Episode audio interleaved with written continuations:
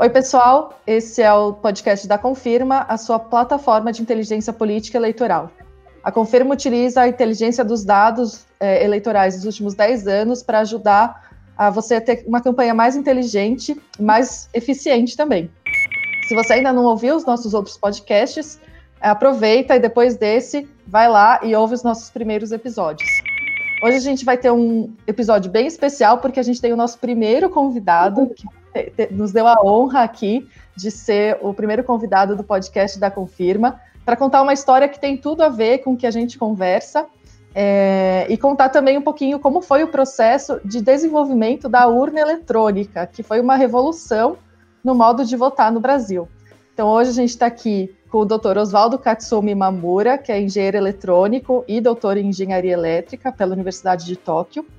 É pesquisador titular do Instituto de Estudos Avançados do Departamento de Ciência e Tecnologia Aeroespacial, onde atualmente ocupa o cargo de subdiretor técnico adjunto, e foi consultor do Tribunal Superior Eleitoral desde 1995, quando foi iniciado o projeto da urna eletrônica brasileira. É, foi gerente, então, de desenvolvimento da urna eletrônica de 96 até 2002 e foi responsável pelo desenvolvimento do hardware, do software e da segurança. Ou seja, tem muita história para contar para gente de como foi esse processo. De 2005 até o momento, tem apoiado a equipe técnica do TSE nos trabalhos de garantia da segurança das eleições. E também, desde 2003, tem atuado em projetos da ONU, apoiando os trabalhos do Departamento de Assuntos Políticos e de Construção da Paz, na forma de assistência técnica para garantia das eleições. Então, um super trabalho aí de uh, apoio né, às eleições, à, à, à, democracia e às instituições públicas. Obrigada, Katsumi, por aceitar nosso convite. Muito obrigado né, pelo convite aqui para poder compartilhar um pouquinho né, dessa trajetória aqui, né? E na verdade não é, não é comigo, mas eu vou estar tentando representar toda a equipe, né, que realmente colaborou para esse, esse grande sucesso. Que ótimo. Como de costume, eu tenho aqui também o Sinuel Batista e o Arthur Fisch, que vão me ajudar a conduzir essa conversa. Olá, pessoal, tudo bem? Olá, Tamara. Olá, Arthur. Olá, professor Katsumi. Muito bom dia e um prazer enorme nós termos aqui com o senhor, estamos aqui com o senhor eh, fazendo esse episódio do nosso podcast. Katsumi, então, se você puder contar para gente um pouquinho como foi o início do projeto, né? De onde surgiu essa ideia e quem que fazia parte desse projeto? O senhor já falou que era uma equipe, né? Então não era só o senhor que estava ali nesse projeto. É, a história, na verdade, né, é, é, um pouco mais longa né, do que a própria urna eletrônica. Né? A urna eletrônica é, foi um, uma realização, né, a primeira materialização de, de, que na verdade a segunda materialização de uma, uma, uma ideia, né, que começou a ser tratada no, na justiça eleitoral brasileira tá, desde o início da década de 80. Né, a grande preocupação da justiça eleitoral né, era tentar resolver algumas questões né, básicas das eleições, né, é, a primeira delas, né, com certeza ainda continua, que é a inclusão dos eleitores, né, na, e na qualidade do voto deles, né, que realmente representassem a intenção dos eleitores. E o segundo era também com relação às fraudes, né, porque havia muita, né, assim, muito trabalho que ainda continua de alguma certa maneira, né, de agora com, a, com tecnologias muito mais modernas, né, e por isso que a gente não chama de, de fraude, né, mas chama às vezes usa outras conotações, né, é, mais, mais atuais, né, para isso, mas que, que induzem o eleitor, né, à, à escolha é, inadequada dos seus candidatos, que não representam os ideais que ele né, possui é, no, no, na sua mente e no seu coração também, né. Então, a, a, o primeiro grande trabalho que a Justiça Eleitoral realizou, né, e que começou a, a ser colocada no processo né, eleitoral brasileiro foi o sistema de cadastramento dos eleitores. Né? Porque na época, na década de 80, é, cada estado, cada região do país tinha o seu cadastro. Né? Então, é, a primeira coisa era tentar é, organizar isso e, e, visualizando um sistema de cadastro único, né, como é hoje. Né? É um sistema único de cadastro para que é, é, os eleitores né, possam estar em qualquer local do território brasileiro né, e, e participar das eleições né, como um, um, brasileiro em qualquer parte do país. Né.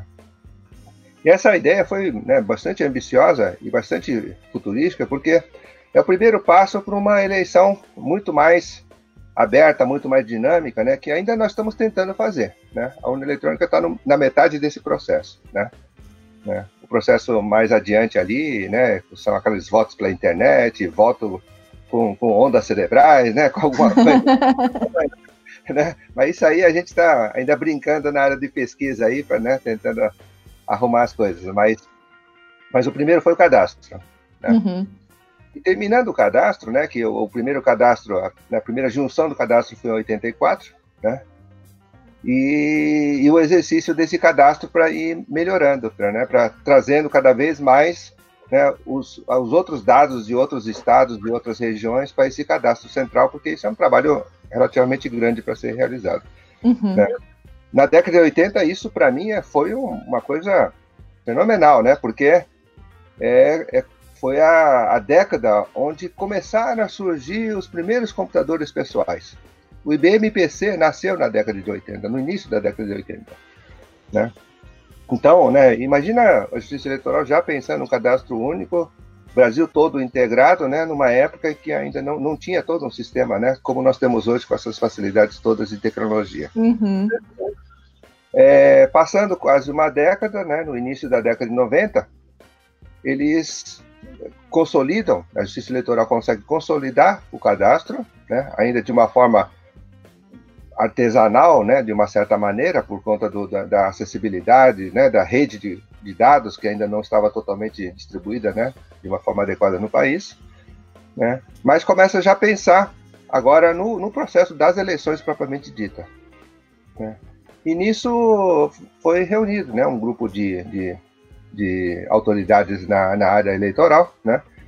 entre juízes eleitorais, né, ministros do, do, do Tribunal Superior Eleitoral, né, é, deputados, né, e também algumas pessoas da área de TI, né, de tecnologia da informação, para tentar começar a, a, a, definir algumas diretrizes básicas,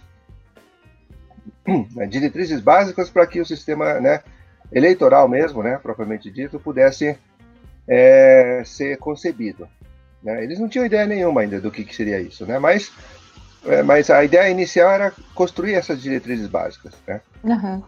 E, e, e, daí saiu, né, dessa comissão, saiu algumas diretrizes, né, que deveria ser um sistema único para o país, né, apesar das nossas diferenças regionais, né, deveria ser um sistema único, deveriam ser né, um sistema que pudesse né, propiciar 100% de acessibilidade aos eleitores, né, um sistema né, em que ele não, não, pudesse assim, evitar ao máximo né, é, é, erros, né, uhum. onde né, o, o, eleitor, né, na, na, escolha do seu candidato, pudesse representar de uma forma correta né, essa escolha. Tá? Legal.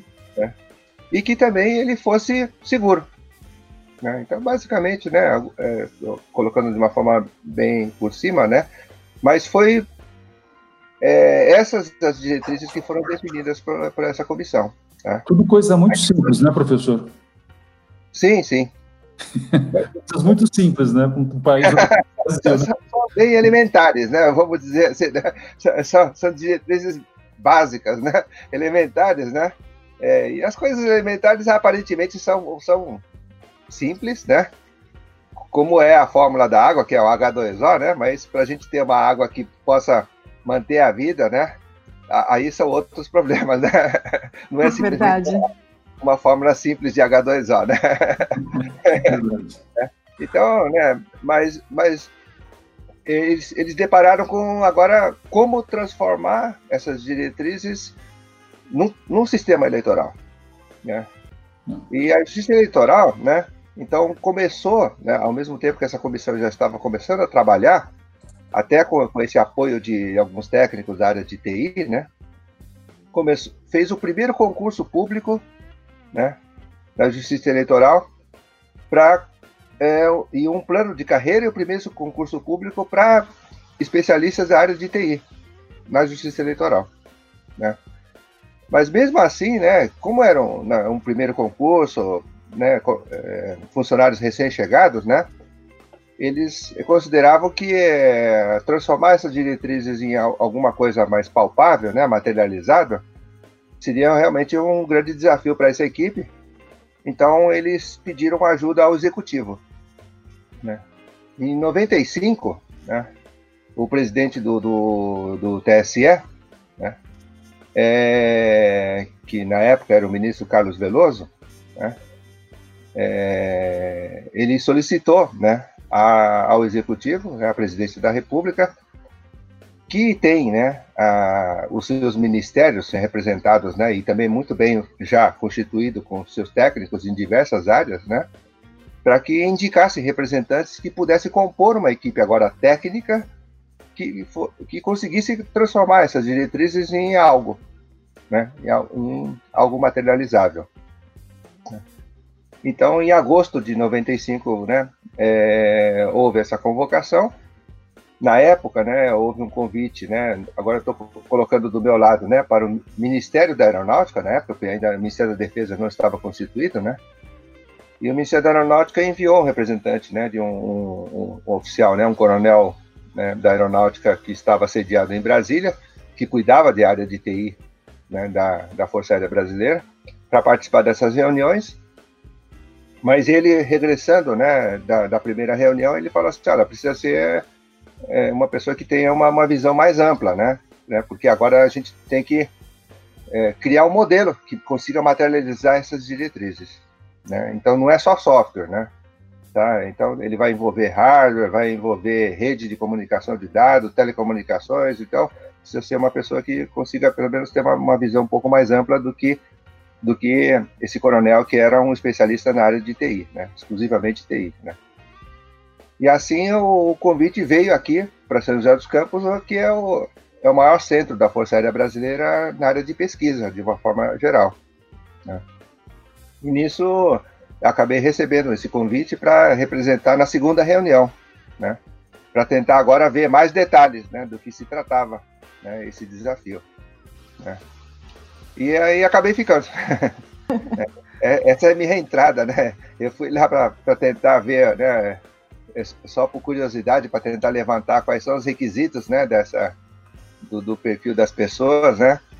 E acabei ficando porque também é, os outros representantes né, dos outros ministérios, né, tanto da Marinha, do Exército, né, pelas Forças Armadas, né, pela ciência e tecnologia, na época tinha, ainda existia também, né, como agora voltou, o Ministério das Comunicações, né, então vários outros ministérios foram representados e, e nós começamos a perceber que essa primeira equipe, né, que haviam 14 pessoas, né, representantes de, de 14 ministérios, né, na época, né, um representante de cada ministério,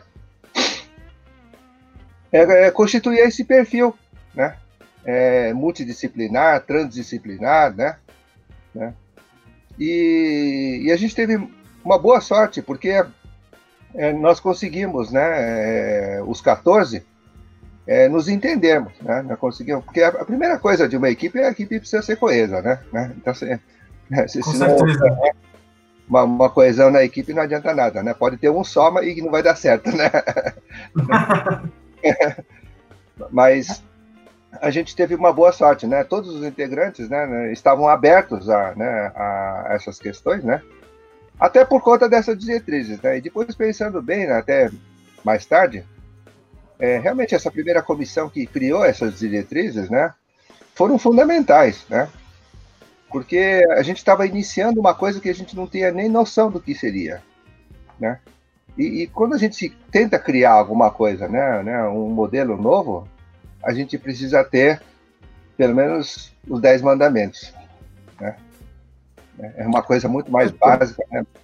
Professor, uh, uh, assim, é, é, um, é um projeto, uh, a gente olhando agora a linha do tempo, como o senhor está é, nos, nos, contando, né, porque a gente acompanhou isso do outro lado da tecla, né? ou seja, fora da urna eleitoral, né? que é, ou seja, acompanhando aquela novidade, antigamente as urnas eram de de, não era de papel, era madeira e um, uma, um saco de, de tipo encerado, né? Uma napa, uma napa é, forte, né? De cor marrom, né? E aí isso muda, de repente isso desaparece e, e em cima da mesa lá para a gente votar tem uma caixinha metálica com um conjunto de teclas, né? E que se você digita uma tecla aparece a imagem, aparece som. Então era uma coisa um pouco bastante espantosa, né? Vamos dizer assim, para sair daquele jeito tradicional do papel né? E, e, inclusive a contagem dos votos, né? Porque a, a apuração eleitoral era um episódio nas cidades, né? Quando quando as eleições aconteciam, então as apurações eram normalmente em ginásios de esporte, né? Assim, que concentrava uma multidão de gente e, e demoravam dias e dias a apuração para se ter o resultado. E quando a, a, urna eletrônica é implantada, se muda radicalmente, né? O novo normal com a urna eletrônica é uma coisa totalmente diferente para quem não viveu a eleição em papel. É, o que que, assim, é, é, é nesses... O senhor se refere aos dez mandamentos aos quais a comissão organizadora estabeleceu, né, como diretriz para trabalhar. É, o que, que vocês consideraram como elemento central, ou seja, as coisas mais importantes que não podiam faltar no, no, no para a condução do processo? Sim, é, é exatamente esse foi a, é, uma das perguntas né, que, que, que foi feito para própria pela equipe para a própria equipe também, né? Tá? Como é que a gente consegue é, olhar, né? Por exemplo, um sistema único para todo o país. Né? É, se você olhar, por exemplo, né, a, a, o, o, ecossistema, né, o ambiente hoje, né, é, tecnológico, né, da, da região sul-sudeste, tá, é completamente diferente do norte, né? Aí, Nordeste agora, né, já desenvolveu... No norte, no norte, as distâncias são medidas por dias de barco e ou horas de avião, né? Normalmente e, é assim. Exatamente, né? Então, né, para você ter uma ideia, por exemplo, até hoje, né, tem sessões eleitorais né, na região norte do país em que a, a urna é distribuída praticamente duas semanas ou até um pouco mais, né, quase três semanas antes da eleição né? porque senão não, não consegue chegar. Né? Então, nessa logística, tá? o mesário vai junto com a urna. Porque na, na localidade não tem como treinar esse mesário, né? nem chamar ele para cá.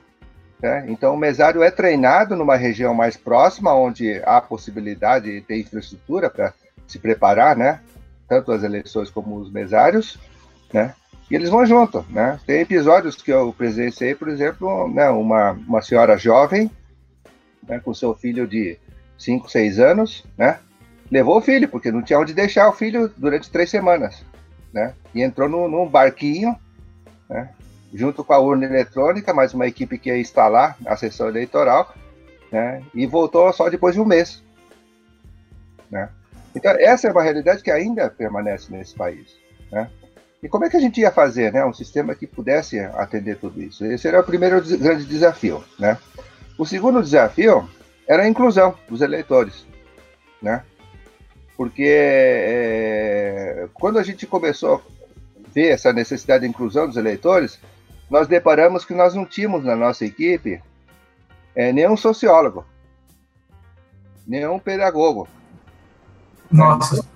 Né? uma pessoa da área de humanas, né, que, que tivesse realmente, né, que seja tivesse uma, um preparo, alguma for, uma formação na área de assistente social, né, que entendesse as pessoas tanto mais, né, mais preparadas como aquelas mais despreparadas, né. E aí, mas nós também é, percebemos que nós contávamos na justiça eleitoral, né, com, com pessoas com perfis muito próximos no setor do RH do tribunal, né? Então convidamos algumas pessoas da área do RH, né, do tribunal, para que eles nos pudessem então ajudar né, a identificar talvez, né, pudesse ser eles mesmos ou outras pessoas que eles conhecessem que poderiam completar essa equipe.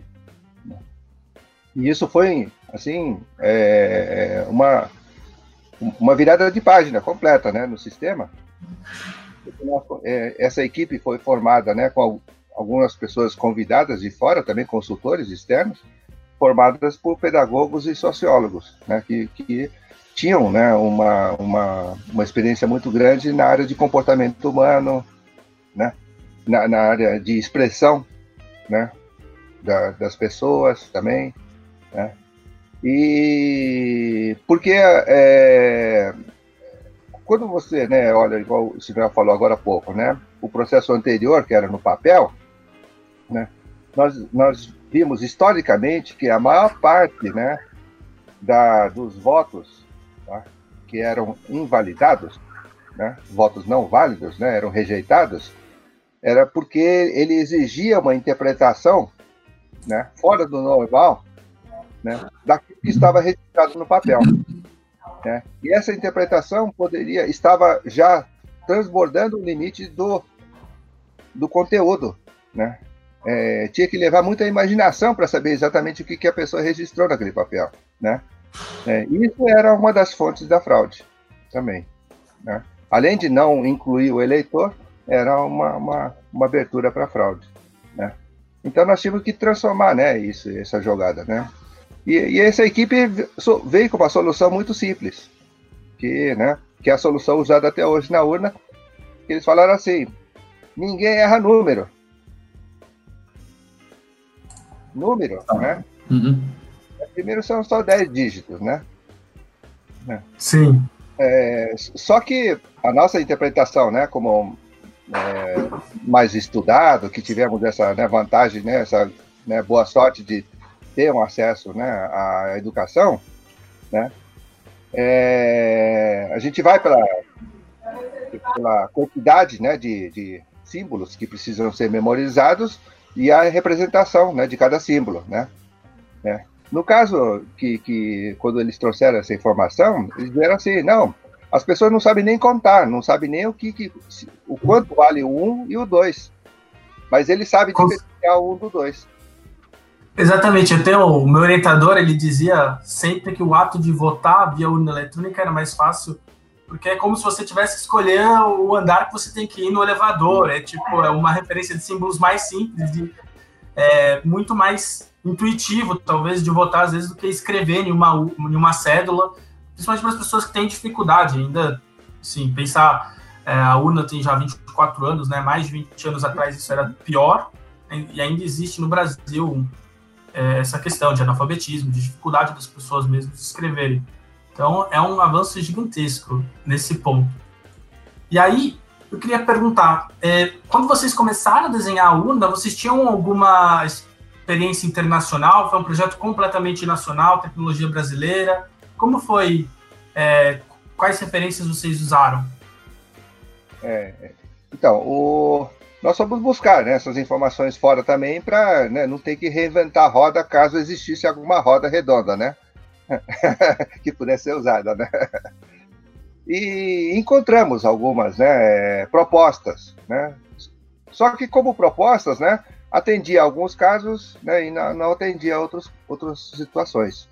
Como nós já tínhamos né, os nossos requisitos né, mais elaborados, né, que isso não aconteceu nesses modelos que haviam na época, e até hoje alguns modelos ainda não seguem esses requisitos primários, né? por isso que os sistemas mudam a toda hora, né?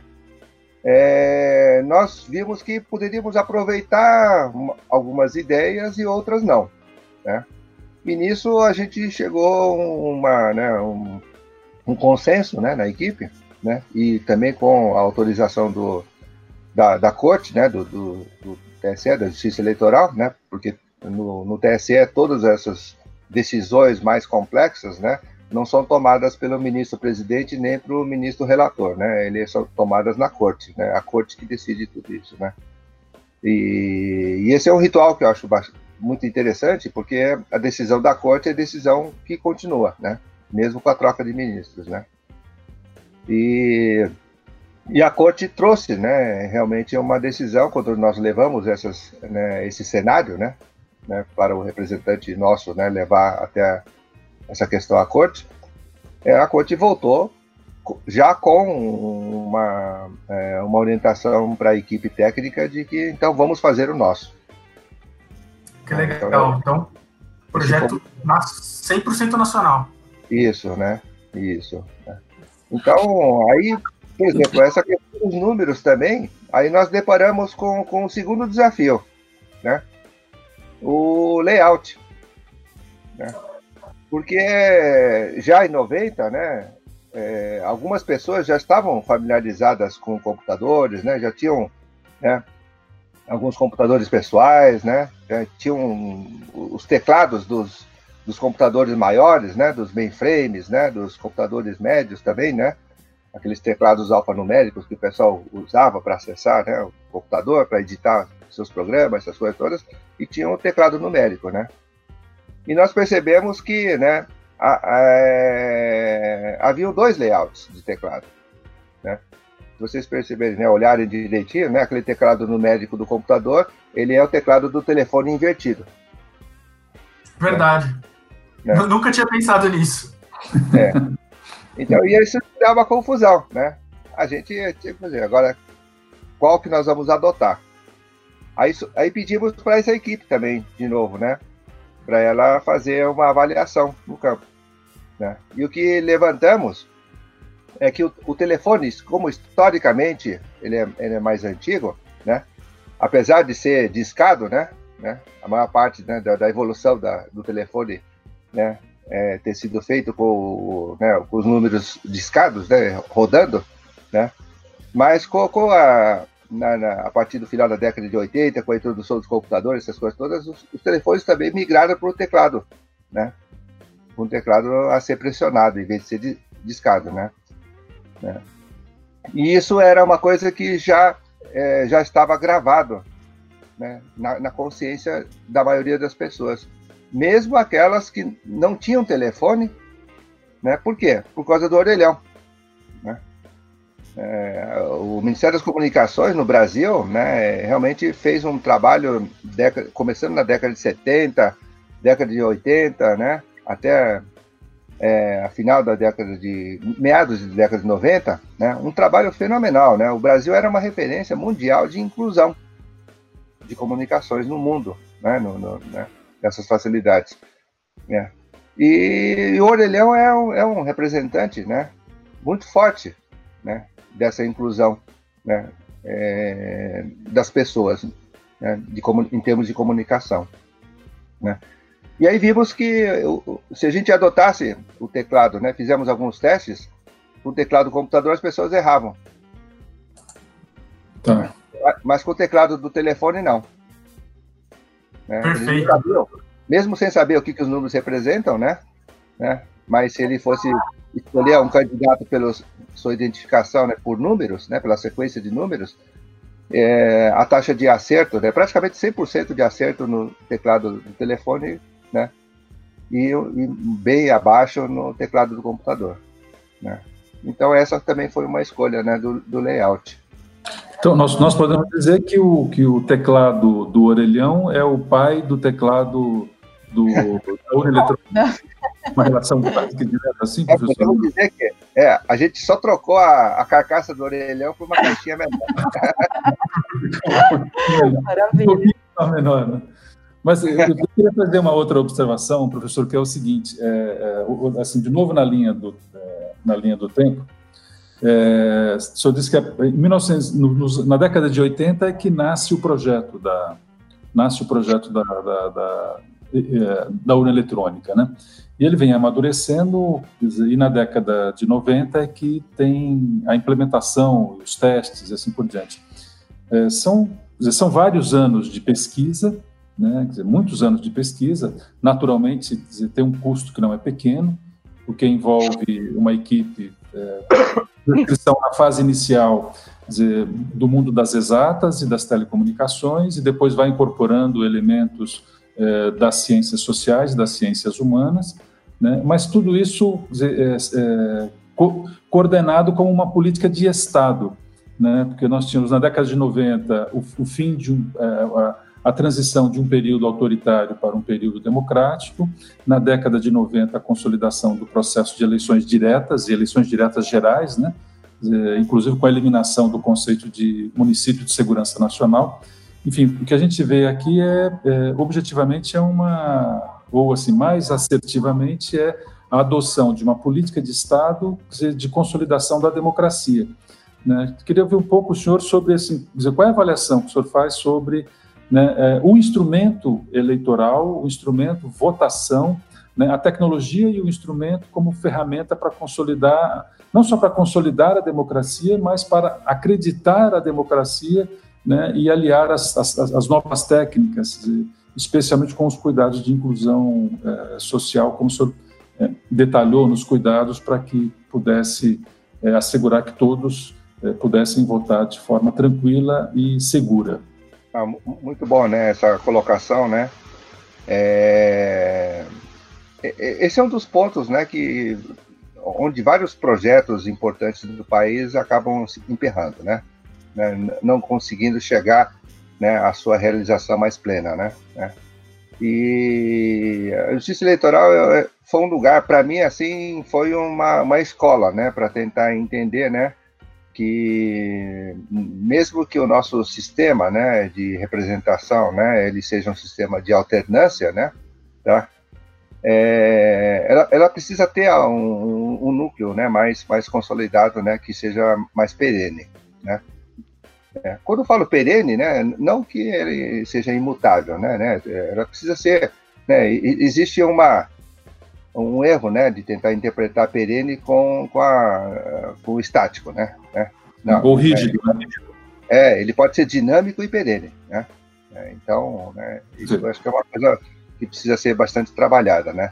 E nesse sentido, né, é, um outro requisito que não fez parte né, desses principais, mas foi requisito né, que para que a gente pudesse, quando nós começamos a selecionar as tecnologias que poderiam ser né, é, eleitas para fazer parte do sistema, né, é, nós conversamos bastante com, com uma, um, uma questão, né, que nós, engenheiros né, da área técnica, né, é, trabalhamos com um conceito né, de falhas, de riscos e falhas.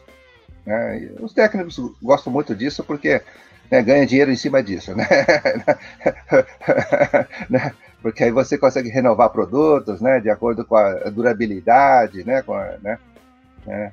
E, e, e para mim, assim, foi também interessante, né, a minha participação, porque eu, eu pude levar um pouquinho dos conceitos é, que são trabalhados na engenharia aeronáutica. Né. Na aeronáutica, né, para vocês terem uma ideia, né, os projetos de um avião, né, é, começam, é, um avião mais complexo, começa 30 anos antes da concepção dela. Que interessante. É. Então, é, as ideias são muito traba bem trabalhadas, né? né? Para que nas ideias não tenham nenhum desafio que seja intransponível.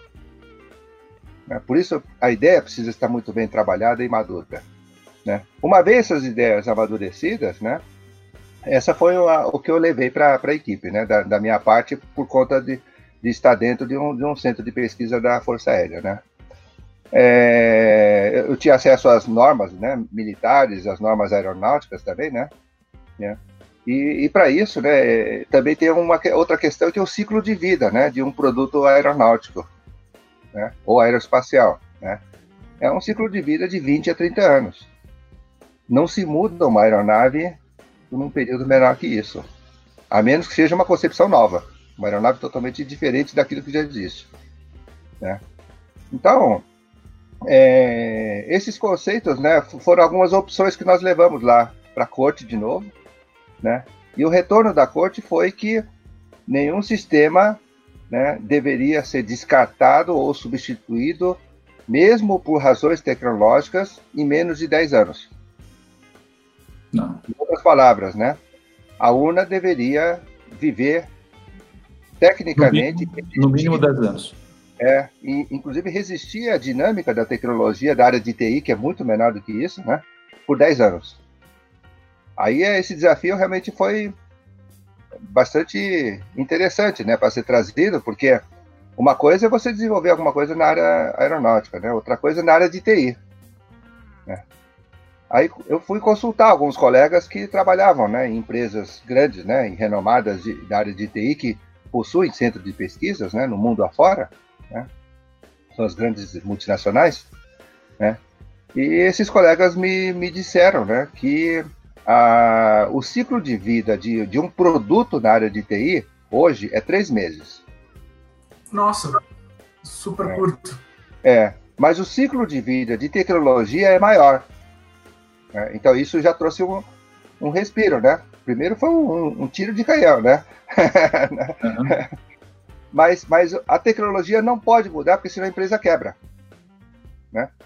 Porque para garantir a tecnologia, existe uma retaguarda de mais de uma década para garantir essa tecnologia. Né?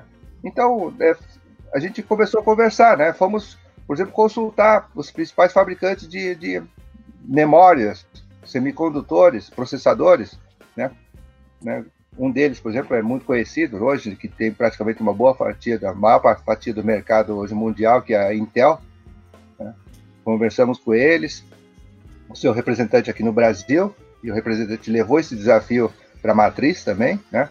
E começamos a também trocar essas ideias, né? E chegamos a, a um ponto, né? E que eles também, né? É, mesmo com essa dinâmica do, do mundo de TI, né? De produto alternando a cada três meses, né? Né? Eles têm uma, um planejamento de, de pelo menos de 10 anos de ciclo de vida de tecnologia, não de produto, tecnologia, né? Aí fala assim, puxa, encaixou certinho. Né? Perfeito. Foi, foi feito, né? E assim nós, então, é, todas as é, os componentes que foram introduzidos na urna eletrônica, né, foram introduzidos com conceito não de produto, mas de tecnologia. Uhum. Porque de produto a gente perderia esse, né? A, a, a urna em, em alguns anos, em dois, três, quatro anos no máximo, e a gente já perderia ela. Como a gente tem a obsolescência dos nossos computadores, celulares, né? né? É, então, é, isso, isso foi muito importante, né? E para isso a gente tinha que, então, né, é, é sempre fazer essa transição, né, do, do, do mundo real, né, para um, um, mundo mais voltado à ciência, à tecnologia, né, que, que, é, um, que é mundo que prepara o mundo real antecipadamente. Né? E isso, para nós tivemos que fazer a escolha de algumas, até algumas opções tecnológicas que nessas, mesmo nessas empresas maiores, ainda estavam ainda sendo escolhidas. E tivemos que fazer algumas escolhas, né? né? Por exemplo, né? Nós adotamos, por exemplo, é, é, é, a escolha, né, de, porque no, no, início não havia cartões de memória, né, usamos o disquete.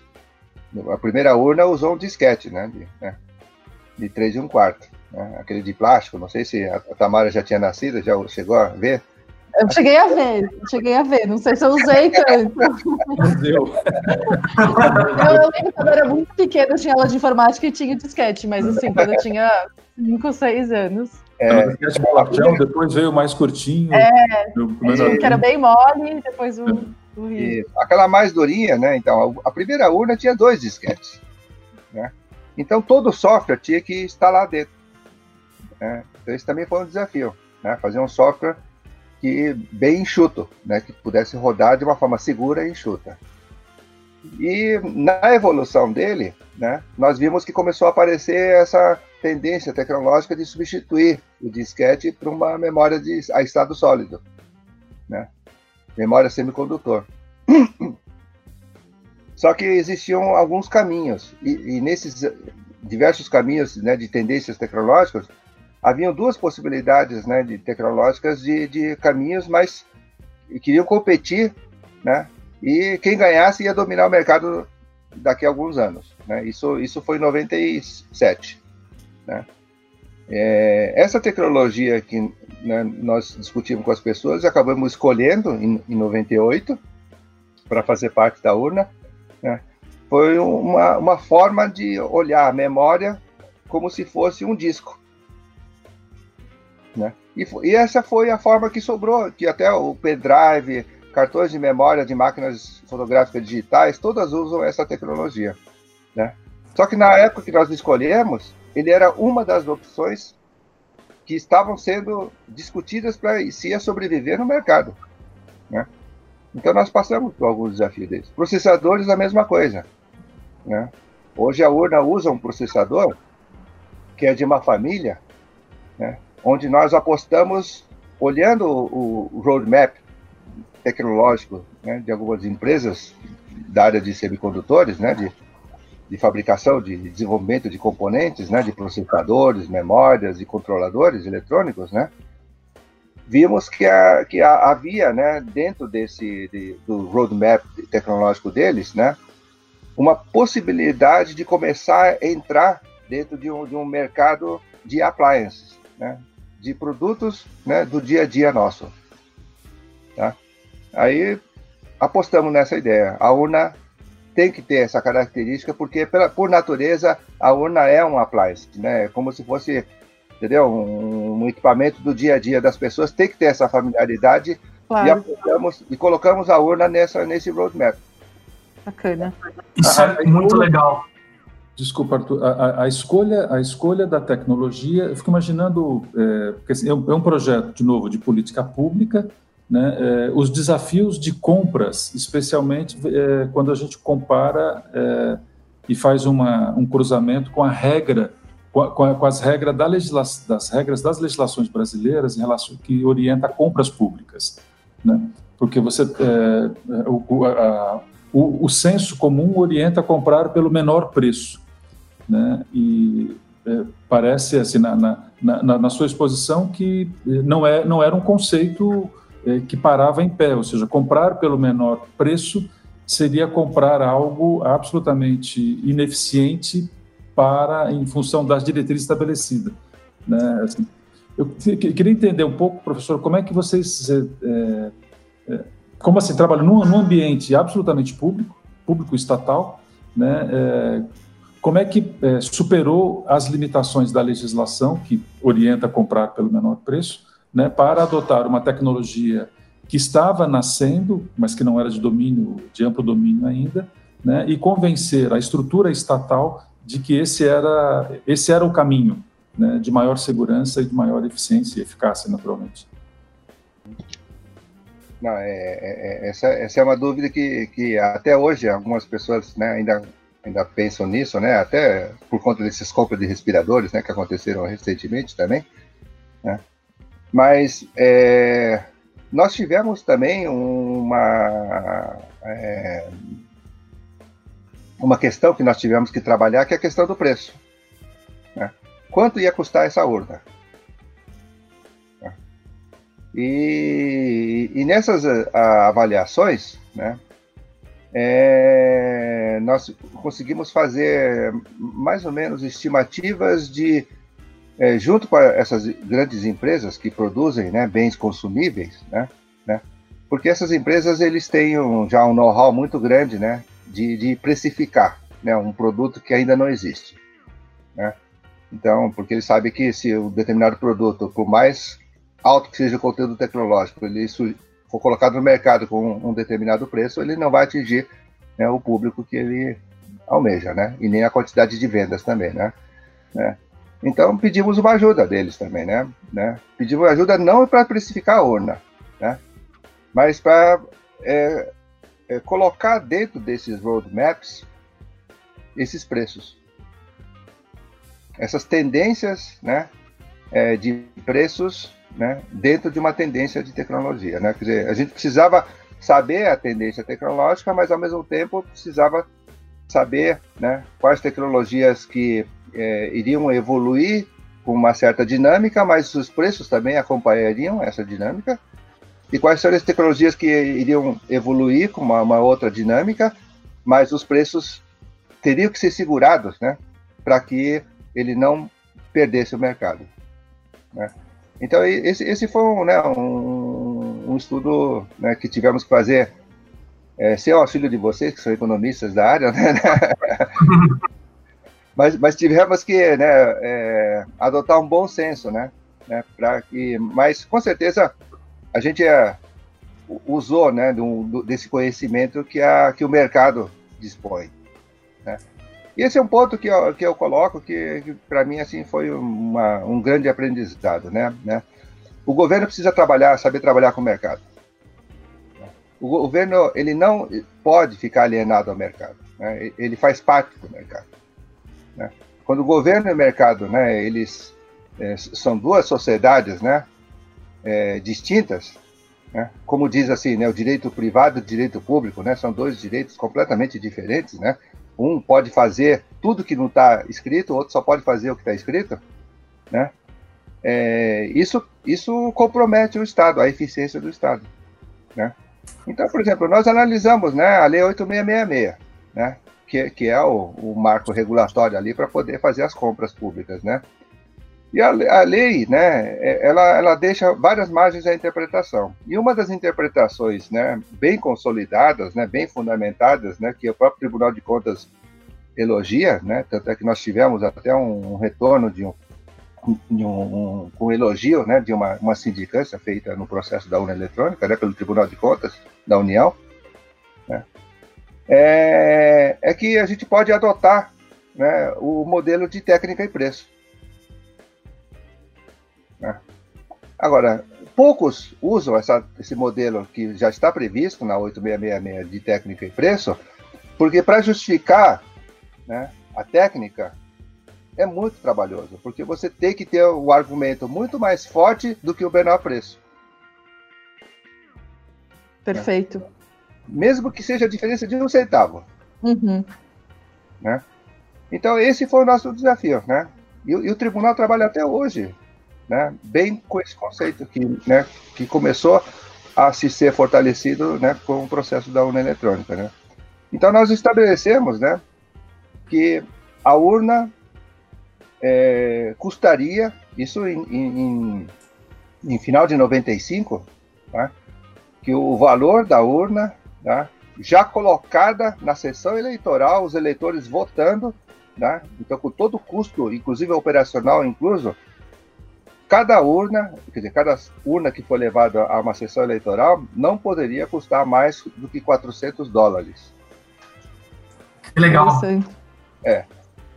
Então, né, isso é como se fosse precificar, né, um produto, igual a Apple faz quando lança o iPhone, né? Sempre claro. Com certeza. Né? Né? Ele fugiu a regra desses últimos anos, também, por isso que eu não consegui trocar novo, né? Mas eu estava guardando meus 750 dólares, aí eu lança por 800, aí mas... mas a urna sempre manteve até hoje a licitação da urna, né? Quando é comprada uma urna nova, né? Ela é comprada até ela ser exercitada no dia da eleição com custo total incorporado né, nela que não pode passar os 400 dólares. E, e esse valor também tem um outro motivo. Né? É o preço do voto do eleitor. Sim. Hoje, né, o, o preço mundial né, gira em torno de 2 dólares por voto. Né, por? E hoje o Brasil consegue fazer por muito menos que isso. É, é um projeto assim incrível. É, a gente pensar que ele foi super visionário aí já nos anos 90 de pensar a urna como um appliance, como você mesmo disse, é. já antever todo esse nesse roadmap a inclusão dessas novas tecnologias, as dúvidas que existiam para o desenvolvimento da urna e ela está aí aqui é, realizando eleições aí mais de 20 anos, né? Acho que agora 24 anos tendo eleições cada dois anos. É, e depois de, é, é, obviamente um grande sucesso, é um caso de desenvolvimento de produto de tecnologia nacional muito interessante, incrível. Qual que você vê que é o principal legado dela, sim, na sua opinião, da urna eletrônica, desse, dessa revolução toda que ela representa? Ah, é, é Para mim, assim, ideologicamente falando, é que é, é, ela mostrou que grandes projetos podem ser feitos de uma forma muito bem feita com baixo custo. Tá? É, e desde que, né, uma coisa que o Samuel colocou, né, desde que é, exista um modelo de gestão pública, né, que permita, né, você é, colocar projetos com ciclos de vidas de uma década, de duas décadas, né, que ele seja realmente um projeto de Estado, né, né e não de governo. Né? Perfeito. Então, quando a gente trabalha né, com, com esses conceitos, que é um conceito que ó, a UNA, por exemplo, uma coisa que também eu queria deixar registrado aqui, pra, né, que eu acho importante, é que o, o, modelo conceitual né, de arquitetura da urna eletrônica como já um produto, tá, ele é o mesmo desde 95. Né? As tecnologias mudaram completamente. Né? Hoje, se você pega uma urna mais recente, né, que, que é o modelo 2018, né, foi fabricado em 2018, né, é, olha o conteúdo dele, compara com uma de, de 95, 96, né, ou até mesmo 2005, tá? Ou até mesmo 2010, tá? Não tem nada a ver. Nossa. É, o conteúdo interior, em termos de tecnologia, de processadores, e tecnologia de memória, tudo completamente diferente, né? Mas ele roda o mesmo software. É, eu ia falar, para mim é a mesma, a mesma carinha desde sempre, desde que eu vou voltar. Então o eleitor não precisa, ele não pode ter o choque, né, de encontrar Sim né, um, um, uma urna né, 2018 2020, né, com um, uma cara diferente. diferente de uma outra, né, que, né, porque ela fez a, né, votou na eleição passada há dois anos atrás, né, numa condição, e quando ela vota, né, é, para ela é totalmente transparente, né, claro. é simplesmente uma interface para ela poder se comunicar e registrar os seus votos, né. Então isso foi preservado, né. O software também foi apesar do conteúdo do software ter evoluído também da mesma, com a mesma dinâmica que os componentes internos da urna, né? O software também é um componente, né? Também, claro. não de hardware, mas, né? Mas de software. É, é, a, a, a, forma como ele né, trabalha nessa interface humana, né? né ela, ela foi preservada, né? Ela foi bastante preservada. Katsumi. Eu botei no papel. sei votar em outro lugar que não a urna eletrônica. Eu votei no papel e eu votei, Arthur, votei no papel e acompanhava as apurações. Eram diversas apurações. O poder, o poder do presidente da mesa na apuração era uma coisa impressionante. Era uma figura é. reverenciada. Porque era ele que dizia assim, se a, o que o eleitor tentou escrever, mas assim, um candidato que tem um nome complexo, né? A, a, quem tem dificuldade de escrever, escrever aquele nome e o, o fiscal interpretar, o, meso, o mesário validar. Então, é uma coisa, é uma coisa. Era muito divertido a eleição no papel. Não, mas é melhor na urna. na urna. Katsubi, posso te fazer uma última pergunta, que eu acho que é um tema que surgiu bastante nas últimas eleições? depois, Tamara, de você. Ah, então é a penúltima. É, que é matemática, eu queria brincar um pouco aqui com o professor. É, a gente ouviu, né, nos últimos anos, alguns questionamentos sobre a segurança da urna, né, que a urna não seria segura. Eu queria que, você, que o senhor comentasse um pouco sobre isso, sobre a questão da segurança né, da, da urna das eleições. É, esse é um ponto que estava faltando aí, que na verdade a, o meu papel principal nessa equipe foi né, na parte da segurança né, do processo. Né? É, a segurança é, é uma coisa bastante complexa, né? porque ele, a gente tinha que garantir né, a segurança do ponto de vista do, do equipamento não falhar, né, como falha, né, possibilidade de falha, né? É, e também pela possibilidade de mau uso. Né? Mau uso intencional ou não, tá? Né? Não, não, importa que tipo de mau uso, né? Tá? Então, uma coisa bastante interessante que nós fizemos, né? É que é, se a gente fosse entrar, né, abarcar essa questão do uso mal intencionado, né? É, a gente teria que cobrir uma infinidade de possibilidades que o mundo da internet não conseguiu resolver até hoje. Então, o projeto nunca iria sair do papel. Né? Então, fomos um pouquinho mais conservador. Né? Recebemos inúmeras críticas, né? eu tenho vários colegas na academia que me criticaram muito, né? né? que segurança, né? Porque vocês ouvem bastante também, né? Nessas questões também que, né? A segurança por obscuridade não existe, né? Porque a segurança, né? Ela, ela, ela só existe quando é, é, existe a transparência, né? Mas são, são formas de ver a segurança, né? Quando você entra no, no, no mérito do, do, processo de segurança, né?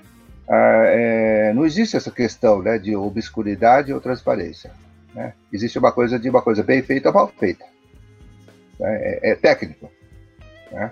É. Não, é, não, é, não dá para julgar a segurança por, por critérios subjetivos. né? por intenção, né? Então, o que, que nós adotamos, né?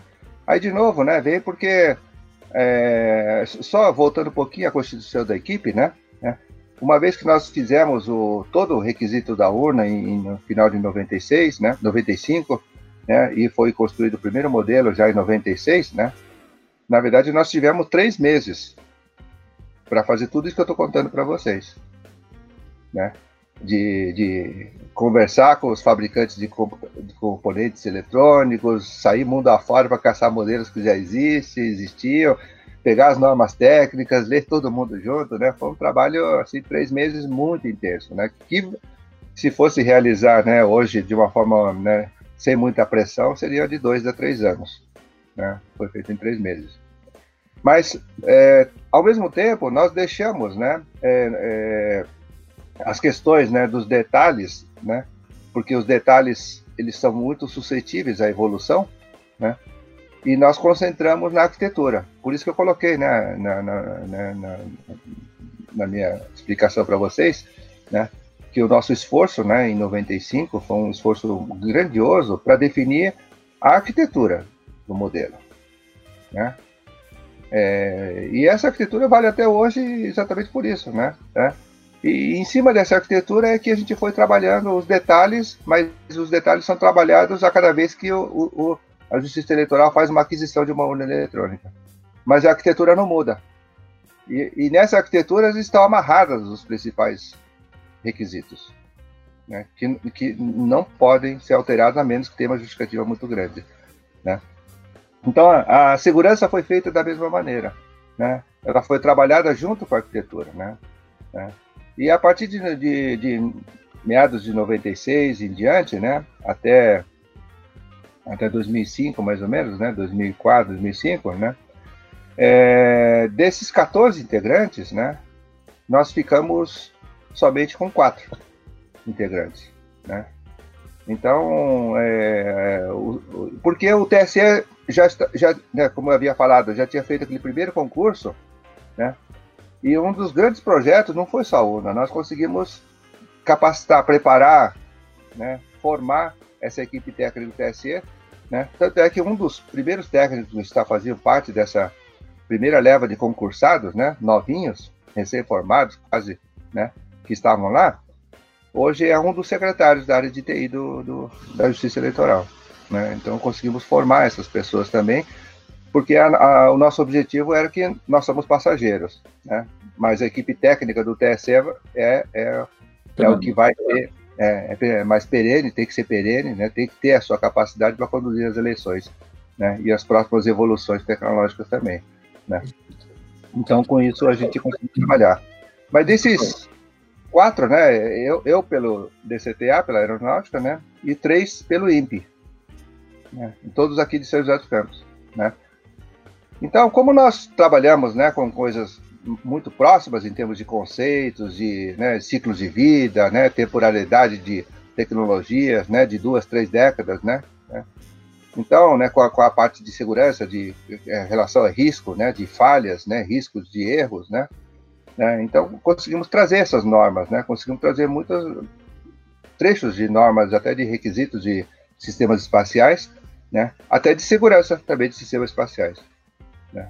E quando né, você te, traz isso para a parte de segurança no sentido de falhas, né, sistemas tolerantes a falhas, né? né? Hoje a urna, por exemplo, né, desde aquela época, ele tem um sistema de auto se autodiagnosticar e auto-recuperar. Né? Então, quando hoje o mesário, né, isso desde aquela época, o mesário percebe que alguma coisa está errada na urna, ele segura o último eleitor né? Porque o, o anterior dele já concluiu o ciclo, tá? E, e, o processo é que quando conclui o ciclo é que existe todas as garantias que não houve nenhum problema. Né? Então, quando ele detecta alguma coisa, ele segura o último eleitor, não deixa, não libera ele, até que ele tenha essa confirmação de que o voto dele foi totalmente validado, aí ele libera. Caso contrário, né, ele simplesmente tem um processo bem simples, né, que desliga a urna, liga de novo, o sistema recupera o estado anterior do, do eleitor, que é o último voto válido, né? E o mesário confere se esse eleitor que está naquele local o voto dele foi consolidado ou não. Se for não, ele envia de novo né, o eleitor à cabine e o sistema recupera de novo as condições. Maravilha. Então, Se não é a sua última pergunta. Ah, desculpa, Katsumi. Não, essa questão de segurança do ponto de vista de falhas. Né? Sim. Do ponto de vista né, de, de, de, de, é, é, de segurança, né, de, de, assim, de uma, uma coisa externa, né, alguma coisa que possa né, vir provocar né, é, intencionalmente ou não intencionalmente, né, algum problema na urna, né, né, que é o caso de vírus, né, esses cavalos de Troia, essas coisas, ou até mesmo, né, programas, né, não, não mal intencionados, né, né é, nós adotamos um, um, princípio que também estava no, no mundo ainda em termos de evolução, que era um conceito que hoje já se usa bastante, mas ainda não na sua plenitude por algumas questões técnicas, né, de assinatura digital. Né? Então a UNA já começou a trabalhar com esse conceito né, de criptografia e assinatura digital desde aquela época. Né? É, só para ilustrar vocês, né, por exemplo, existem vários algoritmos de criptografia, né?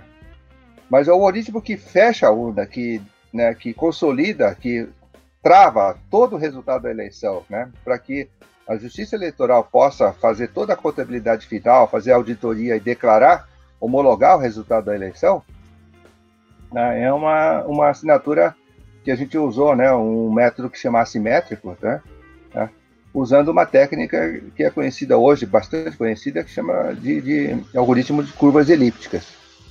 Né. Na época, né, haviam vários artigos científicos sobre isso, mas ninguém usando isso. Tá? Tanto é que o, não, o primeiro presidente dos Estados Unidos da América, tá, que começou a usar né, o algoritmo de curvas elípticas para assinar digitalmente todos os, os documentos do, da presidencial, tá, isso no mundo, tá, foi Obama. E nós já usamos isso em, em 96. Visionários. é, é. Mas, mas, assim, é, a gente tem que ter, assim, é, é, tudo é questão de risco, administração de risco. Né? Igual a Bolsa de Valores, né? né? Quem souber administrar o risco, né, se deu bem, né? Quem não souber administrar o risco, né, é, com certeza é porque esqueceu de algum detalhe, né? Então, por isso, a gente resolveu ser mais conservador, né? Trabalhar na área de segurança, né? Com todos, somente com os itens que a gente tenha domínio. Né? O incerto, né? Nós estamos deixando para que a sociedade, os pesquisadores, a comunidade científica explore, né? E quando a comunidade científica der o retorno, dizendo que aquilo já está começando a se materializar, tomando forma, né? Em termos de segurança, de confiabilidade, a justiça eleitoral pode até acatar né? Para trazer para fazer parte do processo eleitoral. Mas o processo eleitoral, né? É, ele sempre trabalha com processos mais consolidados, né? Aí a pergunta, só para finalizar, é então, como é que entra a curva elíptica, que é uma coisa que ninguém tinha feito? Né? Se, se a justiça eleitoral tem que entrar com uma, né, uma coisa nova. Né? Existe um outro fator na área de segurança, né, que é o seguinte: né, é, se vocês forem ver a legislação, né, existe de, de, em termos de segurança, tecnologias críticas, né, para sobrevivência de poderes no mundo afora, tá? Existe um tratado, né, sobre é, vendas de é, bens sensíveis, né? Esse é um tratado que se chama ITAR, né? É um sistema né, que é International eh, Trading in Armas, né, em Arms né, e Munitions. Né? Então, mas é um nome antigo, é tratado para vender mísseis, essas coisas todas, né? Mas esse tratado foi evoluindo e tem vários itens sobre tecnologias. Tá? É, existe uma regra internacional né, dizendo que algoritmo de criptografia é um bem sensível. Tá? Então, ela só pode ser comercializado quando o fabricante e o governo do país onde o fabricante tem a sua sede tenham pleno domínio do uso e, entendeu, dela. Né? Aí nós fizemos uma questão, né? Poxa, mas se a gente for usar né, o ritmo de mercado, né, o NSA, qualquer outra agência de inteligência do mundo todo, pode abrir. Se ela pode abrir, ela pode alterar o resultado e pode fechar de novo como se nada tivesse acontecido. Né? Igual a nossa bala de viagem, quando a gente vem dos Estados Unidos, a gente abre e tem um papelzinho da, do TSA dizendo que, olha, eu tive que abrir a sua mala para ver, mas está tudo em, em, ordem. Qualquer coisa você pode reclamar, se estiver faltando alguma coisa. Mas vem o papel dentro da mala. E a mala estava lacrada, estava fechada com cadeado. Né? A criptografia é a mesma coisa, né? Então, nós colocamos para a corte de novo, na época, né? Então, o nosso, né, assim, quem consolidou todas as nossas decisões. Na verdade, não foi, não foi a equipe técnica, mas foi isso levado de forma adequada para a corte. E a corte endossou dizendo que não, a eleição de um presidente da República do Brasil não pode estar na mão né, de um produto que todo mundo saiba mexer de qualquer jeito. Né? Vamos assumir esse risco? Vamos, né? Mas vocês têm que me garantir que esse risco é, está controlado. Não que o risco não exista, né? Que o risco sempre vai existir, né? Uma, uma coisa é, é você negar o risco, outra coisa é você ter o domínio do risco. Quando você tem o domínio do risco, você está tranquilo, né? Então foi o que nós fizemos, né? Chamamos alguns colegas matemáticos, né? E pedimos para ele fazer a avaliação dos algoritmos também, a gente não falou, claro, para eles, né, onde que a gente ia usar, né? Até hoje eles não sabem onde estão sendo usados, né? Mas eles nos ajudaram, né? É, assim, teoricamente, matematicamente, né, computacionalmente também, né? Se qual era o nosso risco, né? E a gente vem trabalhando com esse risco, né? Então, e o risco está desde 96, ele sempre esteve dentro da margem confortável para a justiça eleitoral, né? para que a gente pudesse estar trabalhando com tecnologias, mesmo que não exista no mercado, né? mas com domínio adequado desse risco. Né? Perfeito. Excelente a exposição. Isso, isso coloca luz sobre uma série de, de insinuações ou indagações eh, maléficas né, em relação a ao, ao, ao conjunto de segurança da, da, da urna, né? Uhum. Mas da urna não, do processo eleitoral como um todo. Né? Mas professor, eu queria pegar, é, assim abusar um pouquinho mais da sua paciência, né? E é, desenvolver um raciocínio a partir da daquela variável que o senhor colocou de custo por por sessão é, né, que orienta a, a, a, contratação dos serviços, né? Dizer que é um o custo de 400 dólares, ou seja, o teto são 400 dólares por sessão, né? Por, por, seria por urna, na verdade, né? Porque cada Isso. sessão tem uma, tem, é, constitui uma urna, correto? Isso. É, uma urna é, e tem um percentual de reserva, né? De... Sim, perfeito. É, mas assim, eu, eu não sei o percentual de reserva, né? Porque eu queria é, fazer aqui um raciocínio de conta de balcão de padaria, mas com, a, com auxílio da planilha Excel né, é, para ver o, o custo é, o, custo do voto, é, segundo esse raciocínio, para ver se, faz sentido a conta que eu fiz. Nós temos no Brasil aproximadamente assim, um pouco mais de 580 mil urnas. Né? O número exato é 583, 359 sessões eleitorais. Né? Se a gente aplica 400 dólares por, por sessão, estou não estou contabilizando a reserva técnica aqui, né? Nós chegaríamos a um valor de um valor de 233 milhões de dólares. Né? Esse seria o custo do é, para para a, realização do processo eleitoral. Aí, é, fazendo assim que o dólar esteja na média a cinco reais, nós teríamos algo como um bilhão 166 milhões de reais é o que o, o custo disso. Ao dividir isso por 147 milhões de eleitores, nós chegaríamos aí a algo como R$ 7,90 é, por, é, por, por voto, vamos chamar assim. Né? É, esse raciocínio faz sentido? É, faz, faz. É, em torno de um, um dólar e 30, um dólar e 40. Então, é, a conta de balcão de padaria com auxílio do Excel está. Está ótimo. É, não, era essa a minha pergunta. Assim, eu, eu aproveito já para me despedir aqui do, do, do, da nossa dupla, Tamara e Arthur, e agradecer imensamente, professor, a sua participação. Né? Foi um, dizer, um prazer enorme, além de conhecê-lo é, virtualmente, ouvir a sua exposição, ou seja, é, é, nos dá muita tranquilidade, muita segurança é, de que o, o, trabalho que tem por trás é, do, do, processo eleitoral, né, ele está organizado por uma forma de pensamento de Estado, né, que fortalece a democracia, dizer, que fortalece a participação, que assegura o acesso universal, né, ou seja, é um processo includente, né, seguramente é um dos bons modelos que nós temos de política de Estado sobre a lógica da inclusão social é, vigente hoje no país. Né. Muito obrigado e eu devolvo a palavra aqui para a Tamara. Obrigada, Sinoel. Só completar só um pouquinho essa. Claro. Né? É, é, quando, se você colocar a sua calculadora no modo científico, né?